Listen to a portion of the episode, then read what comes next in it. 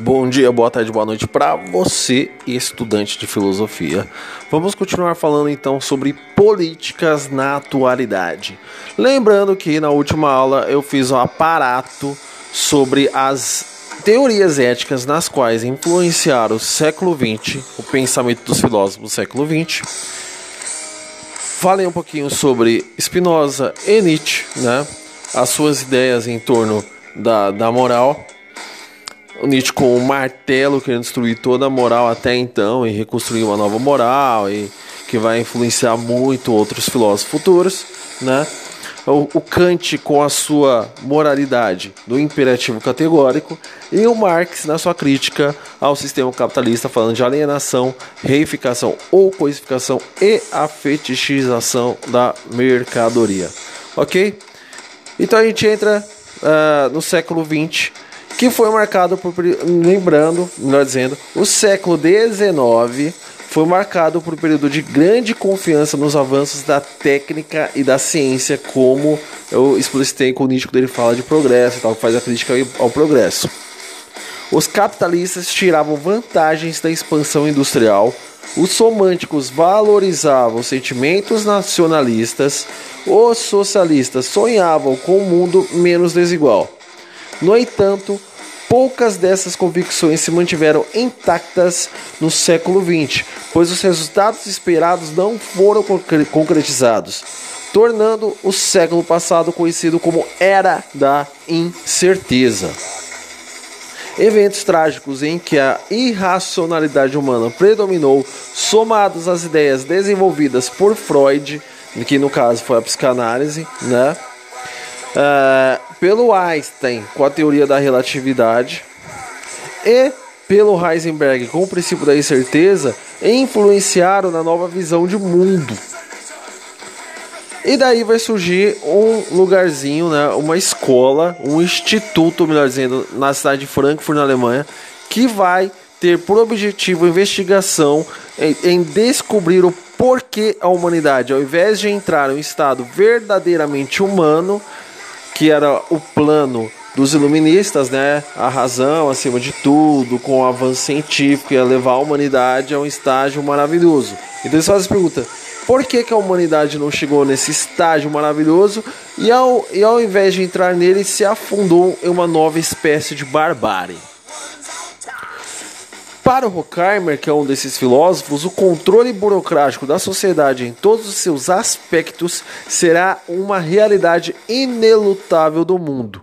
Então, o que acontece? O próprio sistema capitalista, ao se organizar, gerou todo um controle burocrático que é a realidade de fato da qual nós vivemos. Lembrando que esse controle burocrático começa lá no século 15 e 16 com as monarquias absolutistas e vai se aperfeiçoando com a ajuda do próprio direito.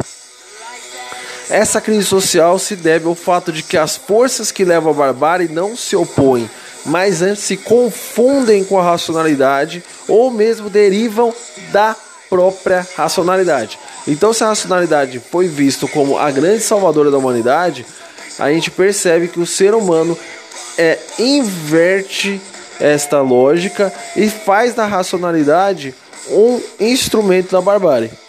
Uma vez que o avanço tecnológico foi colocado a serviço da reprodução da lógica capitalista, ao mesmo tempo em que o consumo e a diversão passaram a ser promovidos como formas de garantir o apaziguamento e a diluição dos problemas sociais. Ou seja, se na Roma antiga teve a ideia do pão e circo para deixar o povo calmo e não fazer protestos por falta de alimentação, pelo aumento dos impostos e por terem que trabalhar mais, a sociedade atual utiliza a mesma lógica, só que é um pão e um circo diferente, né? É o consumismo e a diversão no centro, no centro da lógica de apaziguamento. O problema ele se dá justamente no fato da razão ser instrumentalizada visando a dominação. Aqui a gente chega no ponto principal da crítica da escola de Frankfurt. Então o que eles estão dizendo? Olha, a razão ela é utilizada como instrumento de dominação da população, tornando todos massa de manobra. A manipulação das massas destrói a capacidade de autonomia e resistência do povo. O avanço da técnica é acompanhado por um processo de desumanização. Dessa forma, a sociedade contribui para a morte da razão crítica, asfixiada pelas relações de produção capitalista. Para isso, é utilizada a indústria cultural como um veículo de homogeneização dos comportamentos. Então, o que é essa indústria cultural? Né? Vamos falar sobre isso agora. Então, a indústria cultural é algo imposto com o intuito de adaptar e integrar as massas à ordem social vigente. Isso significa que os controladores da indústria cultural se dedicam à elaboração rigorosa de uma linguagem destinada à produção de efeitos fáceis e de assimilação imediata por qualquer espectador, o que exige a exclusão de todo elemento que escapa à fórmula adotada ou então a conteste. A repetição desses elementos numa série de reproduções naturaliza a linguagem da indústria cultural a ponto de criar um repertório de gestos estigmatizados, prontamente reconhecidos por qualquer indivíduo familiarizado com os produtos amparados pelo cinema, pelo rádio, pela televisão, pela imprensa e pela internet. Então basta ligar qualquer noticiário, liga lá no Jornal Nacional, Jornal da Band, CNN, o que for, há uma padronização de passar a notícia para vocês. E essa notícia, ela não vem nua e crua, né, para todos nós, bonitinha. Ah, aconteceu tal coisa, com a, com a imparcialidade que eles dizem ter, né? Óbvio que não. Passa antes por um editorial no qual o diretor vai dizer, ó, isso aqui pode ser falado, isso aqui não pode ser falado, isso aqui a gente omite, isso aqui a gente fala, né? sempre com acordos com a própria indústria. Então, quem manda? Quem manda é quem tem a grana, que está patrocinando o canal. Então, se o patrocinador não gosta daquilo que o, o, o jornalista ou apresentador falou, deu a opinião, o cara vai pra rua, simplesmente assim. E o outro vem falar aquilo que o patrocinador quer, que ele gosta. É, então há uma manipulação da informação. A mesma coisa funciona com o rádio ou o cinema trazendo uma linguagem fácil, de fácil reprodução e fácil assimilação. Então, por exemplo, quando o indivíduo ele quer manipular pela imprensa ou pela televisão, ele sempre faz gestos grandiosos, fala aquilo que a pessoa quer escutar e por diante, né? O cinema ele faz o quê? O cinema ele não faz a pessoa pensar. O cinema faz a pessoa simplesmente se distrair. Daí a ideia de diversão. É muito mais fácil pra gente ver um filmezinho de ação qualquer, um Velozes e Furiosos que tem oito deles, um mais pior que o outro, né? É, do que a gente pegar um filme clássico e faça a gente pensar. Então, uh, qualquer filme clássico que vocês imaginarem assim de fundo mais, mais histórico, filosófico, é muito mais é, é, é, estressante de se ver. Por quê? Porque não tem a, a, a, chamativa que esses filmes têm. Então é toda hora a gente correndo, saindo na porrada, o cara quebrando a parede com um soco, vem carro que pula e entra dentro do avião e sai, derruba trem, e os caras saem no soco e assim vai. Isso prende muito mais nossa, nossa atenção. Porque é esse o objetivo. O objetivo é o quê? Que a pessoa trabalhe 8 horas por dia, de segunda a sábado e domingo, que é o dia de descanso dela, que ela poderia contestar as suas próprias condições de trabalho e falar, putz, eu estou trabalhando 8 horas, mas na verdade estou trazendo trabalho para casa, estou trabalhando 12, né? É, eu estou ganhando salário que eu poderia estar ganhando mais, se nós todos nos uníssemos, nós poderíamos reivindicar um pouco mais né? Então a ideia é o que? A ideia é que a pessoa sequer pense nessas condições. Que ela chega, que ela se distraia vendo cinema, vendo a TV, vendo a novela e não pense nesse tipo de coisa e continue fazendo tudo aquilo que o sistema quer que ela faça. Toda forma de resistência ao sistema vigente, produzido por intelectuais e artistas, é transformado em moeda pela indústria cultural. Vejam bem, toda forma de resistência é transformada em moeda. Pega um quadro como Guernica do Picasso. O que é Guernica? É um quadro denunciando as atrocidades do nazismo na Espanha, na cidade de Guernica. O que se tornou o quadro do Picasso? Uma obra de arte muito importante que vale milhões. Então, ou você pega uma música de protesto, essa música de protesto vai virar o que? Mercadoria. Porque é essa a lógica do, do sistema. Você produz para vender e para gerar dinheiro, mesmo que a sua intenção não seja essa, mesmo que a sua intenção seja o protesto, seja denunciar o, o que está acontecendo. Ainda assim, o sistema capitalista vai pegar a sua denúncia e vai fazer dela algo bonitinho que vai gerar dinheiro. Então não é, não vai, não está entrando contrário né? Não está fazendo uma oposição, está se tornando algo dentro da própria lógica. Então, refletir sobre a possibilidade da arte foi uma das teses propostas pela Escola de Frankfurt. Uma vez que toda a contemplação estética se tornou um complemento da rotina burguesa de final de semana. Então o cara vai lá e reproduz, como disse agora há pouco, Guernica e põe na sala, enorme. 5 metros de largura é o quadro né, na sala dele, uma reprodução. Ele está ali não pensando na, na crítica que o Picasso fez às atrocidades nazistas, e a partir disso ele fazendo uma crítica do nazismo e de qualquer sistema totalitário e, e tomando uma postura política que ele não deve aderir a um sistema totalitário. Ele deixou simplesmente lá porque ele acha bonitinho o quadro e é um quadro do Picasso e tem o status de quadro do Picasso que ele está reproduzindo. Este é o problema. Então, o conteúdo verdadeiro de uma obra de arte originou-se de seu antagonista, mas tão logo rotulamos, identificamos ou afirmamos conhecer tal conteúdo, nós o abolimos e, portanto, abolimos o valor crítico da obra. Assim, tão logo o novo tipo surge, um grande tipo de agentes similares é criado ou um tipo surge em inúmeros exemplos simultaneamente. Neste ciclo dos horrores da inautenticidade, a sociedade só pode criar quadros bonitos para adornar as paredes da cela da prisão que ela mesmo construiu, né? Então, digamos que surge um artista uh, com algo novo, ou a música, ou uma peça de teatro, ou um quadro, o que for o que vai acontecer? Ele vai, no primeiro momento, escandalizar com a obra dele, criticando o sistema, mas em seguida vários outros artistas vão imitar aquela obra e vai descredibilizar tudo aquilo que ele fez como crítica e os outros vão fazer aquilo para tentar vender porque chamou atenção.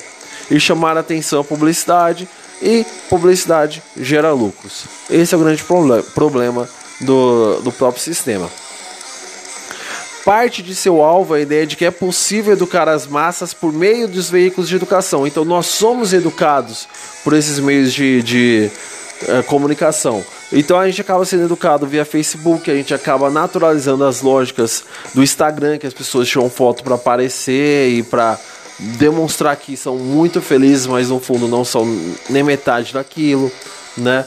A gente se educa vendo filme na sessão da tarde. Então o nosso cérebro é moldado, tá? Não sei o que estou dizendo isso não, é neurociência. Nosso cérebro é moldado para ter atenção durante 15 minutos, que é o tempo do filme, e destravar a atenção depois disso. Porque é 15 minutos de filme, 3, 4 de intervalo. Aí mais 15 minutos de filme, 3, 4 de intervalo. Para quem cresceu vendo filmes na sessão da tarde, o cérebro fica condicionado a ter apenas 15 minutos de atenção. Vejo como um poderoso sistema. Em outras palavras, se uma sociedade tem apenas pseudocultura, é porque deixou de amadurecer, desenvolver-se ou progredir. Pelo contrário, o que há um declínio da própria cultura. Portanto, a indústria cultural é uma maneira de abstrair as forças sociais que levaram a essa situação e que ameaçam a possibilidade tanto da cultura burguesa quanto da cultura popular. Na medida que o liberalismo reduziu o indivíduo a uma síntese de interesses materiais e colocou na base de desenvolvimento da sociedade as relações mercantis de troca, ou seja, na medida que foi implementado o consumismo acima de qualquer coisa, reduzimos a elementos e fatores econômicos o indivíduo, então nós, está, nós estamos reduzidos a isso. E nós, indivíduo átomo, acabamos mostrando o quanto é, nós não nos diferenciamos do próprio produto, da própria mercadoria. Então todos são iguais na busca de seus interesses materiais. É essa a lógica. Então todos são iguais para ter a ambição em construir o máximo de interesse material que quer. E esquecemos que as, há coisas muito mais importantes por trás de construir fortuna. É nessa etapa de desenvolvimento que estão dadas as condições de declínio e mesmo aniquilação da individualidade. Por sua vez, a indústria cultural trata de reduzir a espontaneidade e a criatividade individual, adequando cada um aos padrões normalizados de conduta ela, juntamente com as instituições, exige que o controle social assuma a forma de controle da consciência que pretende neutralizar as potências críticas do indivíduo, assimilando-o ao funcionamento do sistema. O resultado é a homogeneização crescente das consciências das pessoas, análoga àquela dos produtos. Então, da mesma forma que sai uh, da indústria vários produtos, são vários produtos iguais. Então você vai, sei lá, numa CA da vida e tem várias camisetas iguais que você pode ver outra pessoa usando a, a mesma camiseta, da mesma forma são as mentes das pessoas que também são igualadas dentro de uma mesma lógica. Dessa maneira, a força de controle traduz-se na destruição do indivíduo como pessoa autônoma. O sujeito torna-se ilusório a ponto do Adorno, que era um dos filósofos da indústria cultural, afirmar que em muitas pessoas já é um descaramento dizer um eu. Como o sujeito vai dizer um eu, sendo que a mente dele, a forma como ele pensa, a forma como ele age, é exatamente igual ao outro?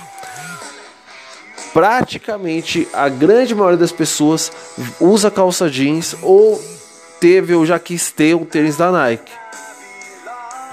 Isso é homogeneização de gosto. Até os nossos afetos são homogeneizados. Então nós gostamos muitas vezes de coisas muito próximas, muito parecidas, porque há uma indústria cultural que faz com que a gente seja dessa forma, sem nem que a gente perceba. A extensão do controle do sistema se dá até nas horas livres do indivíduo, como disse a, prolong a diversão, ela está aí para isso, ok? Apesar do avanço tecnológico e econômico, a humanidade não só não alcançou a plenitude do esclarecimento, como se afundou no novo estado de selvageria. Há aqui um paradoxo próprio à nossa cultura. A construção da civilização trouxe consigo um alimento destrutivo o medo e a dominação regem as relações entre os homens. O próprio esclarecimento tem origem na vontade de subjugar. Ele é a expressão da razão que quer se apossar da natureza. Nesse processo, o conhecimento torna-se poder e a natureza é reduzida a um substrato conquistado pela razão. Essa aplicação à natureza atingiu o próprio homem que foi submetido a um processo de coisificação, de alienação, que distinguiu sua existência de sua realidade e o transformou em um objeto de dominação. Não mais o homem escraviza ao outro pela força, mas com a mediação do comércio e dos instrumentos de comunicação, a dominação tornou-se passiva. As pessoas se deixaram escravizar não mais pela espada, mas pela gigantesca aparelhagem institucional do nosso sistema. Beleza? É essa crítica que vem da indústria cultural da escola de Frankfurt, da escola de Frankfurt com relação à indústria cultural. E é isso aí, valeu, até a próxima, tchau.